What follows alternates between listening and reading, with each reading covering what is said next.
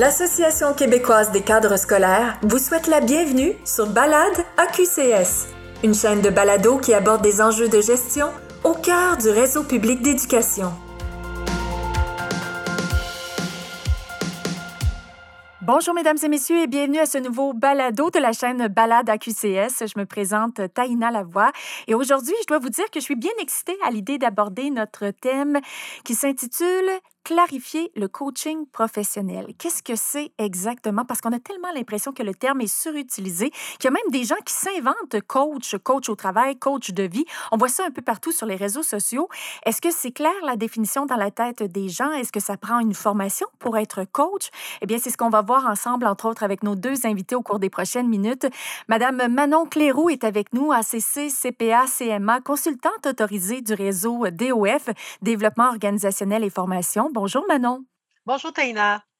Et Madame Chantal Boutet, directrice adjointe service des ressources éducatives au Centre de services scolaires Marie-Victorin. Bonjour Chantal. Bonjour. Bon, on va revenir à vous dans quelques minutes, mais d'entrée de jeu, j'ai le goût de demander à Manon, qu'est-ce que c'est le coaching professionnel? Est-ce qu'il y a une définition générale? En fait, c'est plus facile de le comparer aux autres stratégies de développement. Donc, par exemple, je vais vous comparer ça à, de la formation structurée ou de l'auto-formation ou du mentorat. Ces trois stratégies-là, ça vise à acquérir de nouvelles connaissances, soit par euh, des lectures, des cours, des travaux structurés ou encore de l'expérience qui est partagée par quelqu'un plus expérimenté que nous. Euh, du conseil, ils sont dans une relation avec quelqu'un qui va nous conseiller, bien, face à un problème qu'on rencontre, bon, on veut avoir des solutions toutes faites que la, personne va nous proposer.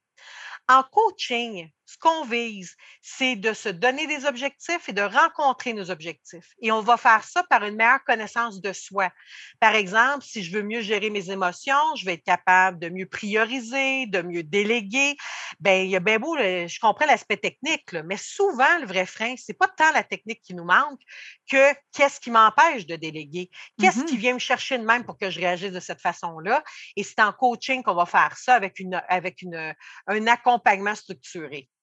Mais là, j'ai le goût qu'on mette l'accent sur le terme professionnel. Coaching professionnel ou peut-être démystifier, c'est quoi ACC dans la tête des gens?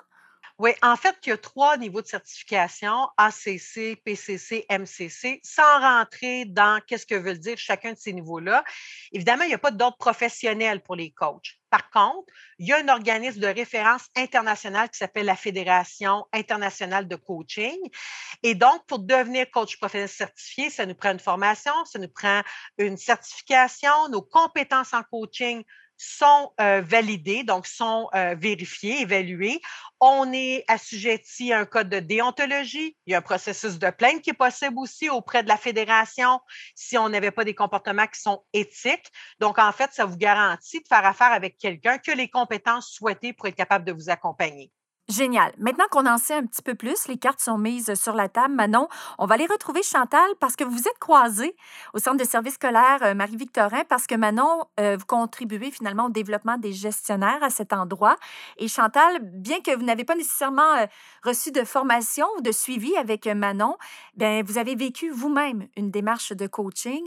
J'aimerais que vous nous en parliez un petit peu plus. Est-ce que vous avez retiré certains bénéfices? J'en suis persuadée parce que si vous êtes invité aujourd'hui, je suppose qu'il se passe quelque chose de bien. Là. Ben oui, parce que en fait, le coaching, moi, je le considère comme un cadeau. C'est un cadeau que nous, qu'on nous offre. Pour ma part, ça a été mon organisation qui m'a offert ce cadeau-là. Mais c'est aussi un cadeau, si on reprend cette idée-là, qu'on, qu'on s'offre à soi, qui nous, qui nous permet d'aller à la rencontre de notre posture de gestionnaire. Euh, avant qu'on me propose d'être accompagnée par un coach, j'avais l'impression que, euh, en fait, le coaching, ça se vivait uniquement quand on était en, en difficulté.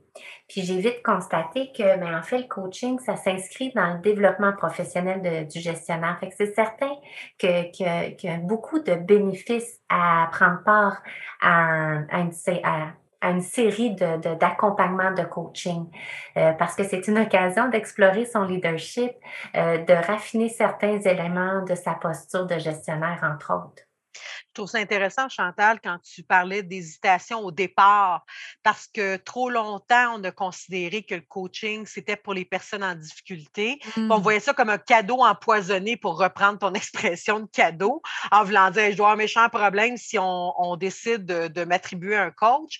Puis, tu sais, il faut comprendre qu'en organisation, quand on parle de coaching individuel, il y a quatre types de coaching. Il y a du coaching d'intégration, dans, par exemple, je suis nouveau gestionnaire, j'étais enseignant avant, euh, c'est un nouveau métier à apprendre. Et là, il faut que je me fasse une tête de l'équipe, il faut que je découvre ma posture. J'ai soudainement de la, reddition de compte à faire, une imputabilité. Et donc, je vais me faire accompagner pour euh, développer ma crédibilité, bâtir un nouveau réseau, etc. Donc, du coaching d'intégration. Il y a du coaching exécutif. Essayons d'imaginer que je suis un DG d'un centre de service scolaire.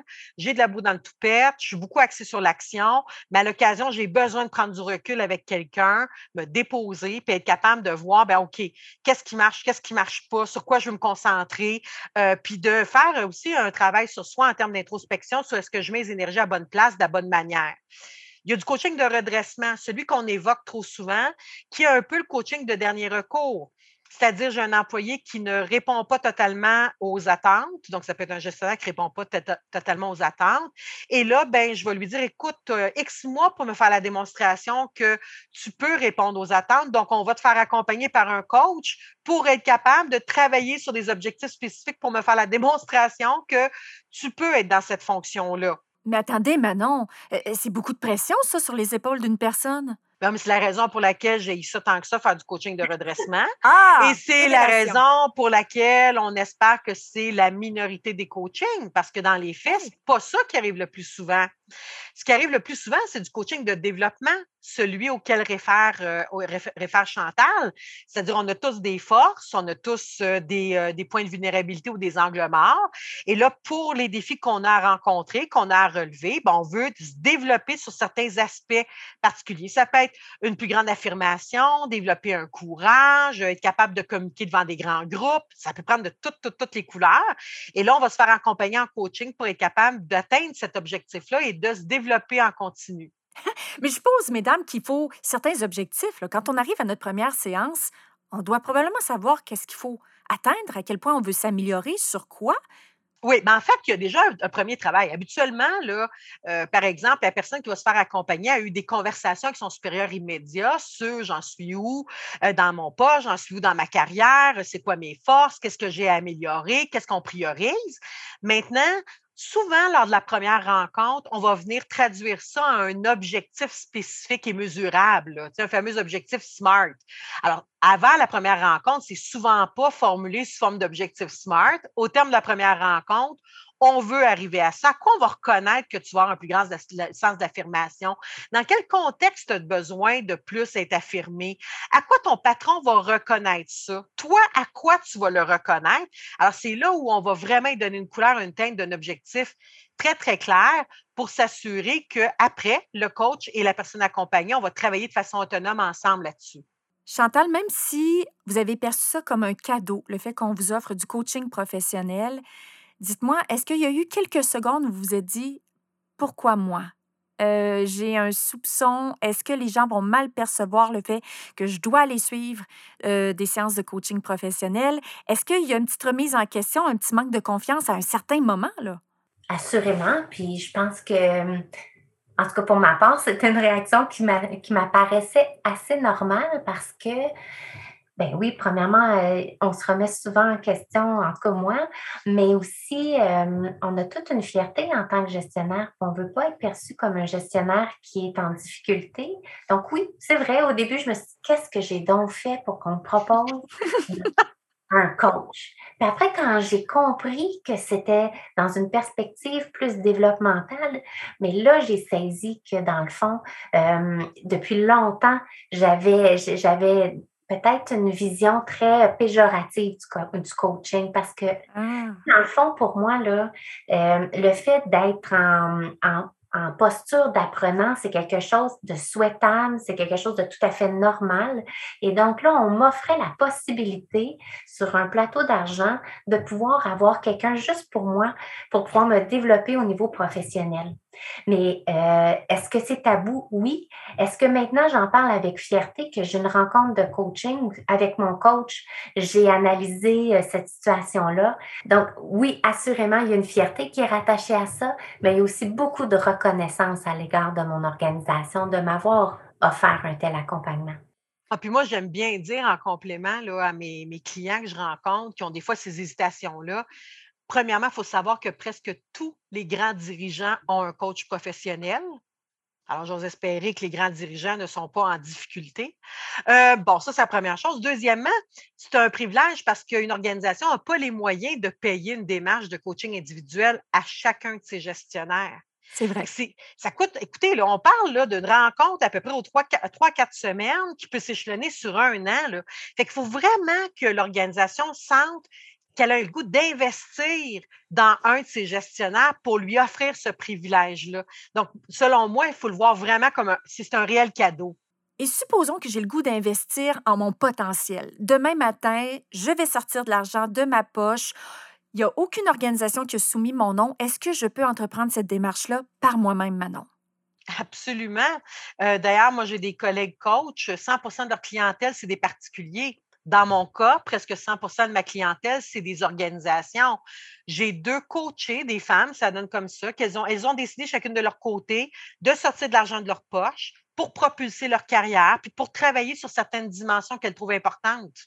Maintenant qu'on a démystifié, qu'on a mis les cartes sur table, moi, je suis curieuse. Là. Est-ce que ça ressemble à une séance chez le psychologue?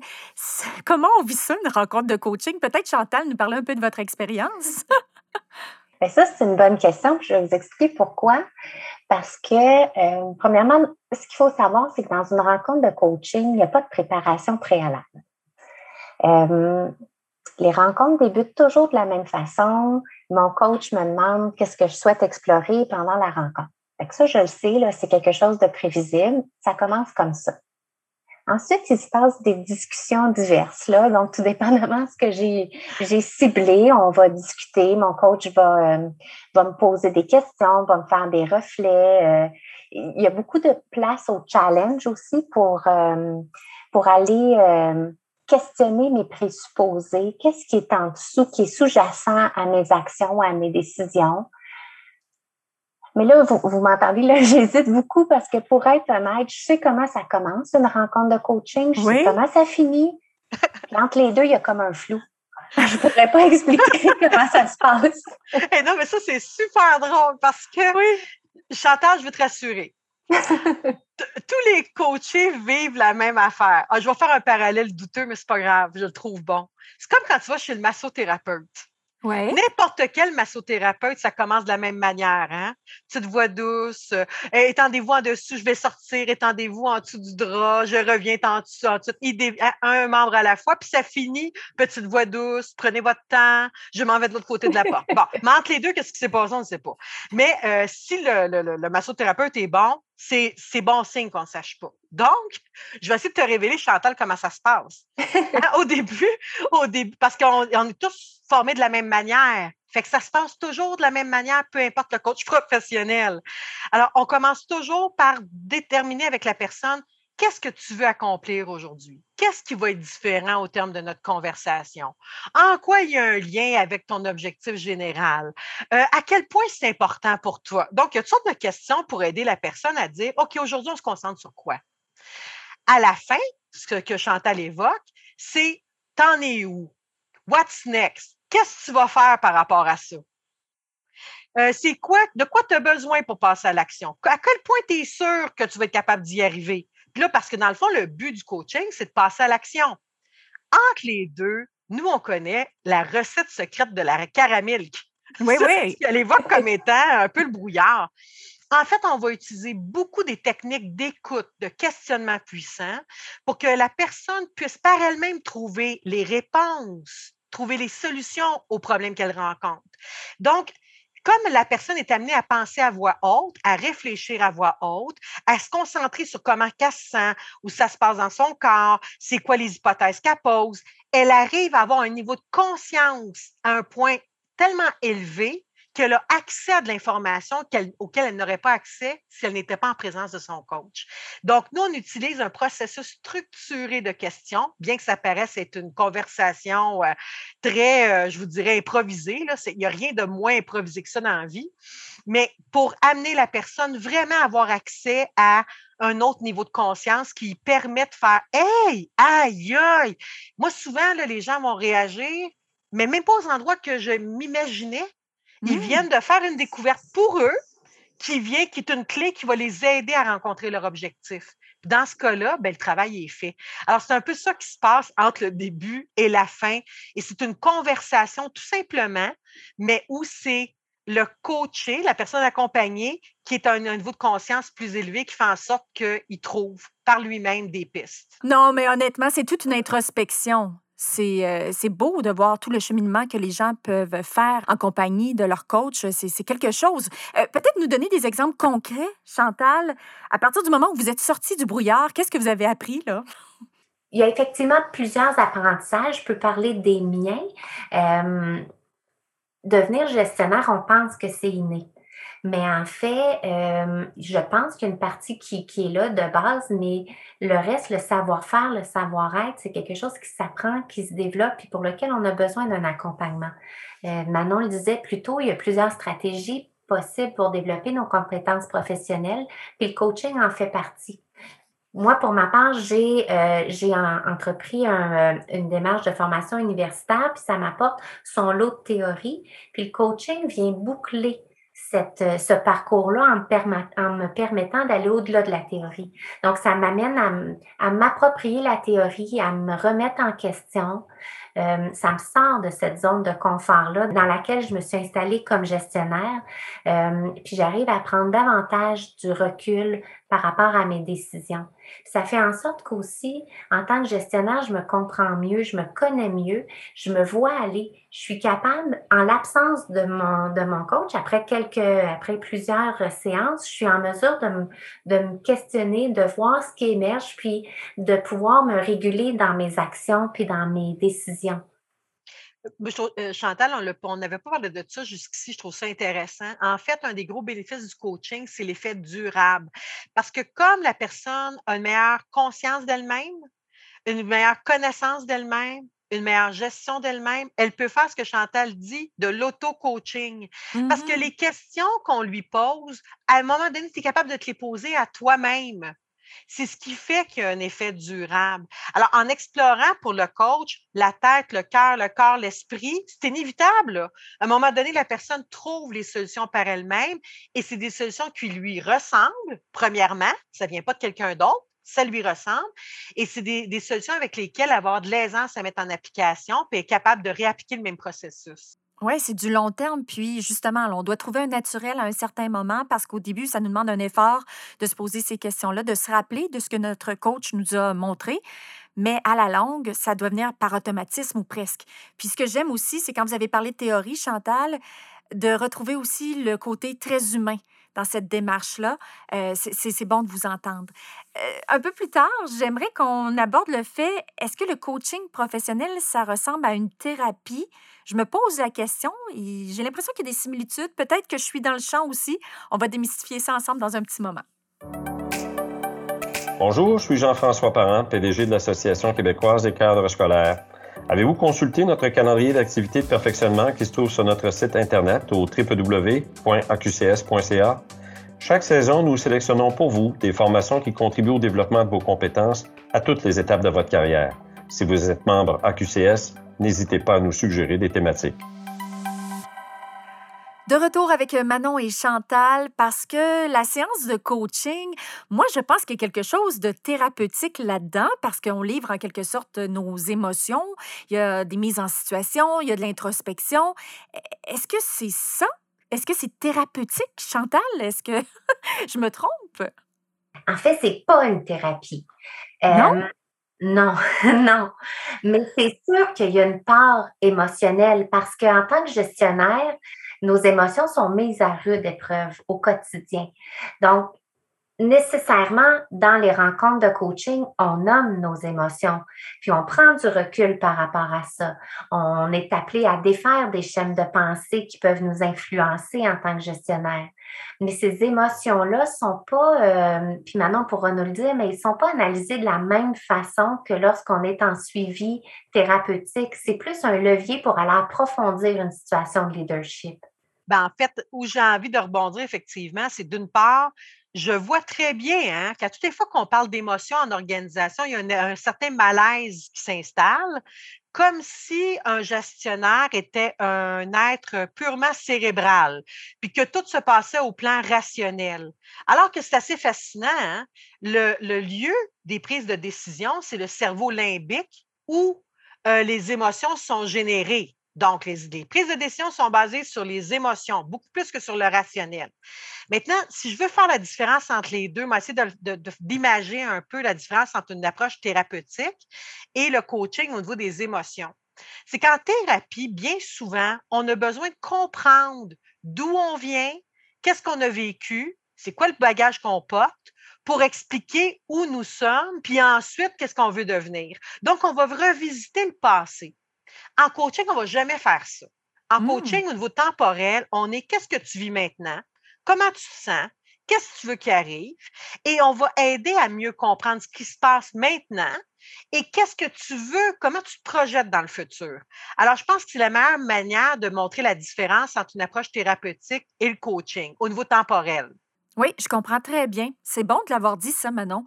Euh, dites-moi, mesdames, au-delà de l'argent qu'on investit, euh, la, confiance que nous accorde notre patron en nous offrant ce cadeau qu'est le coaching professionnel, euh, ça demande beaucoup d'efforts. Parce que s'il y a une rencontre avec notre coach une fois par mois, je suppose que tu travailles à faire à la maison, là.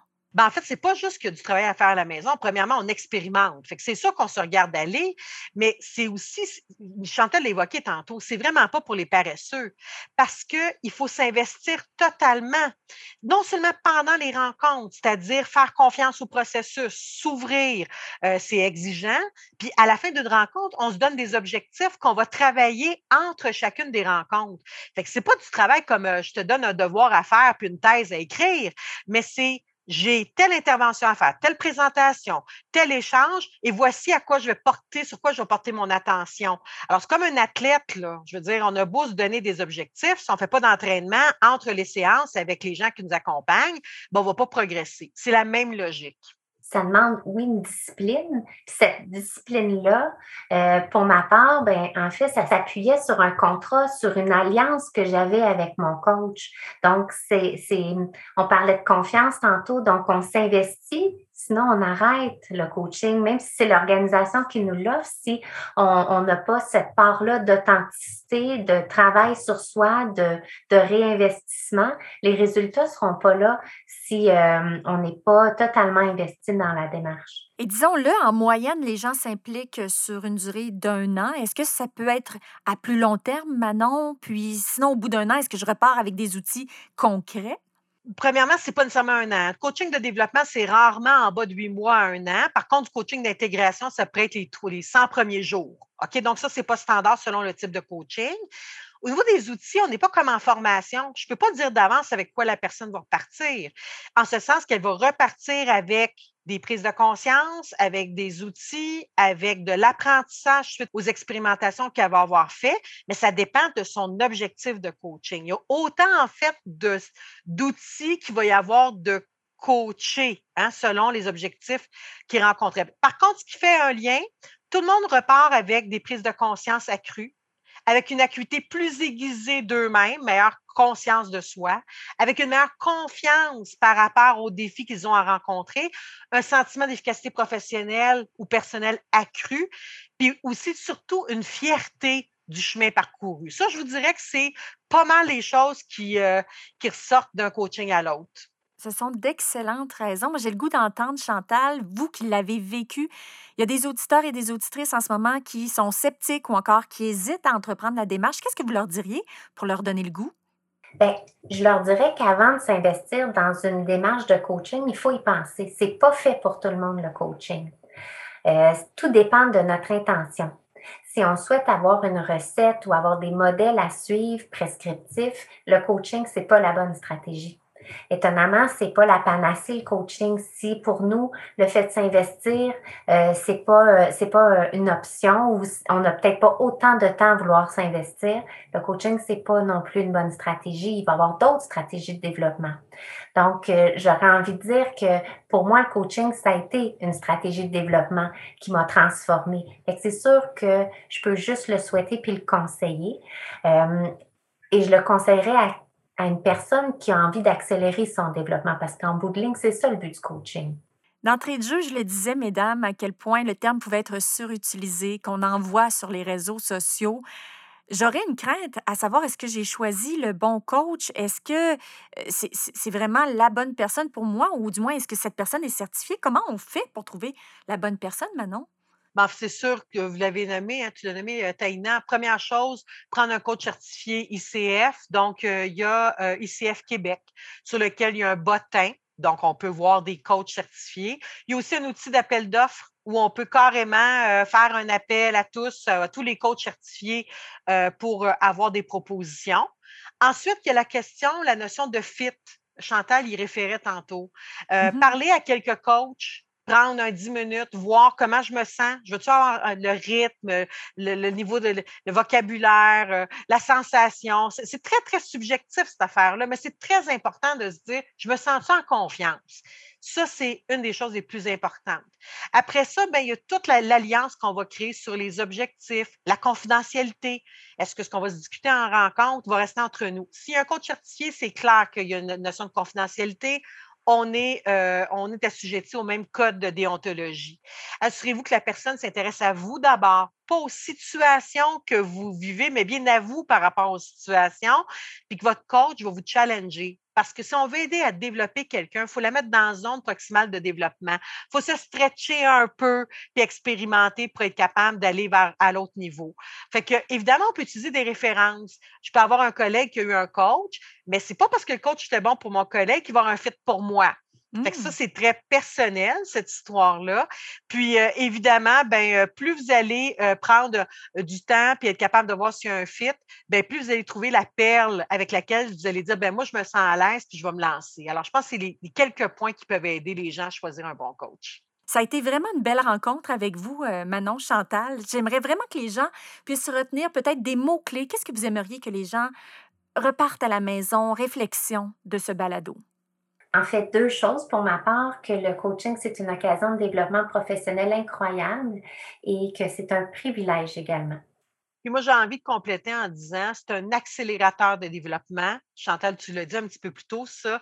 Puis aussi, c'est un lieu sécuritaire pour se déposer puis se propulser plus loin, plus rapidement. C'est vraiment plaisant de vous entendre. Je me sens gonflée à bloc. J'ai le goût de moi-même rencontrer un ou une coach professionnelle. Chantal Manon, je tiens à vous remercier. Merci beaucoup. Merci, Taina. Manon, d'ailleurs, on va vous retrouver euh, lors d'un futur euh, balado qui va porter sur le thème, encore une fois, du coaching. Mais là, on va approfondir les habiletés de coaching réinvesties auprès de nos employés. Alors, on a hâte de découvrir ça avec vous. Euh, moi, je suis bien excitée à l'idée de vous retrouver, ça, c'est sûr. D'ailleurs, si vous cherchez nos balados, ils sont tous disponibles en ligne au www.aqcs.ca. Et si jamais vous voulez nous transmettre vos idées, vos thèmes que vous aimeriez qu'on aborde, vos commentaires également, eh bien, sachez que l'équipe de l'AQCS est toujours ouverte à vous lire, à recevoir vos idées. Alors, sur ce, n'hésitez pas à le faire et bon processus site web d'ICF Québec, entre autres pour trouver le ou la coach professionnel qui va vous convenir. On a hâte de savoir si ça a été votre cas. Écrivez-nous, écrivez-nous. Merci beaucoup. La QCS remercie le comité de perfectionnement des cadres et des gérants, ainsi que la personnel, assureurs de groupe auto, habitation et entreprises pour leur soutien dans la création de Balade à QCS.